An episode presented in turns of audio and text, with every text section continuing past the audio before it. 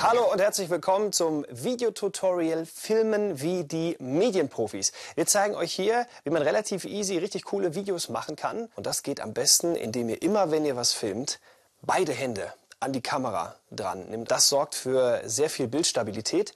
Noch ein Trick, den die Profis auch machen, wenn sie was filmen, die Arme immer schön eng an den Körper dranlegen. Und wenn ihr die Möglichkeit habt, euch irgendwo anzulehnen, zum Beispiel an eine Mauer oder an einen Baum, dann nutzt diese Möglichkeit. Auch das gibt nochmal Stabilität. Was auch ein super wichtiger Punkt ist, wenn ihr filmt, ist das Licht. Ihr braucht euch eigentlich um nichts kümmern, denn das Smartphone regelt erstmal selber die optimale Helligkeit für das, was ihr filmen wollt.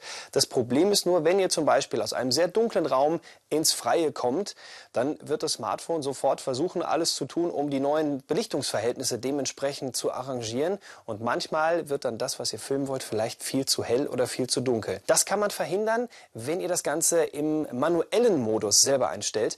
Das geht nicht bei allen Smartphones. Einige haben das. Da könnt ihr dann zum Beispiel selber einstellen, welches Objekt scharf sein soll. Da muss man dann einfach nur im Display auf das jeweilige Objekt draufklicken.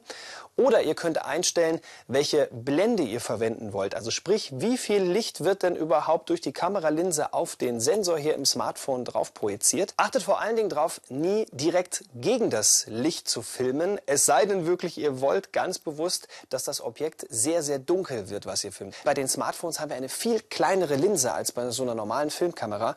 Und deswegen brauchen wir da meist auch mehr Licht. Ihr kennt das, wenn ihr zum Beispiel mal im Dunkeln filmt und euch das Video nachher anschaut. Das ist immer so ein bisschen krisselig irgendwie. Und das können wir vermeiden, indem wir darauf achten, dass wir immer super viel Licht haben, wenn wir unsere Szenen mit dem Smartphone drehen. Was sonst noch wichtig ist beim Smartphone-Dreh speziell, erzähle ich euch im nächsten Video.